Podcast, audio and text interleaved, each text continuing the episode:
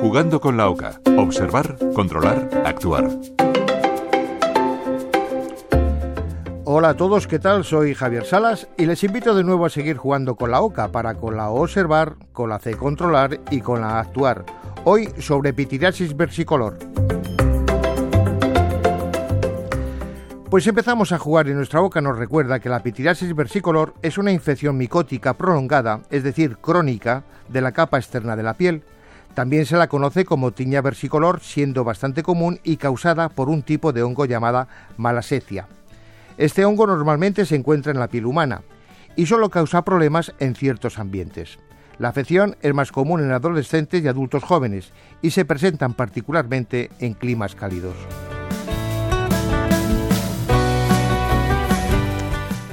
Comenzamos con la O de nuestra boca para observar que el síntoma principal son los parches de piel decolorada. Esta piel decolorada tiene los bordes bien delineados y unas escamas finas. A menudo van de un color rojito oscuro a uno más oscuro.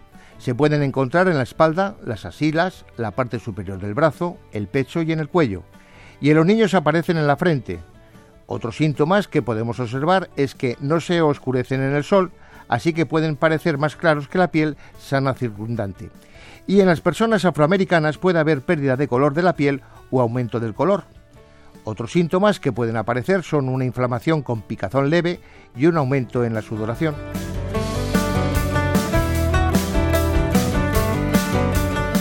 Continuamos ahora con la C de nuestra boca para controlar las pruebas que se pueden realizar para el diagnóstico. Para ello, su médico puede indicar un raspado de la piel para examinarlo al microscopio y buscar el hongo. También se puede realizar una biopsia de la piel con una tinción especial llamada PAS para identificar hongos y levaduras.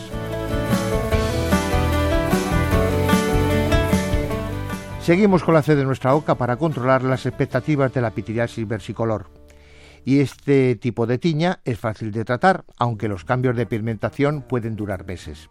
Y la afección puede reaparecer durante el clima cálido.